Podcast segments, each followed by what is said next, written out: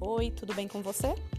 Tô passando aqui para a gente bater um papo sobre um assunto muito conhecido na nossa central de atendimento.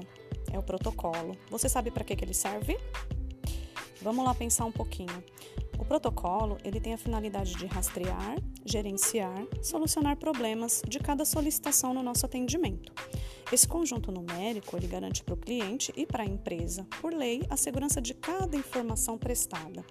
No caso do saque, nós não podemos esquecer de informar o protocolo, porque é uma informação muito importante em todos os nossos atendimentos. No caso do produto saúde, por exemplo, nós devemos solicitar primeiro o número do cartão e depois informar o protocolo ao segurado.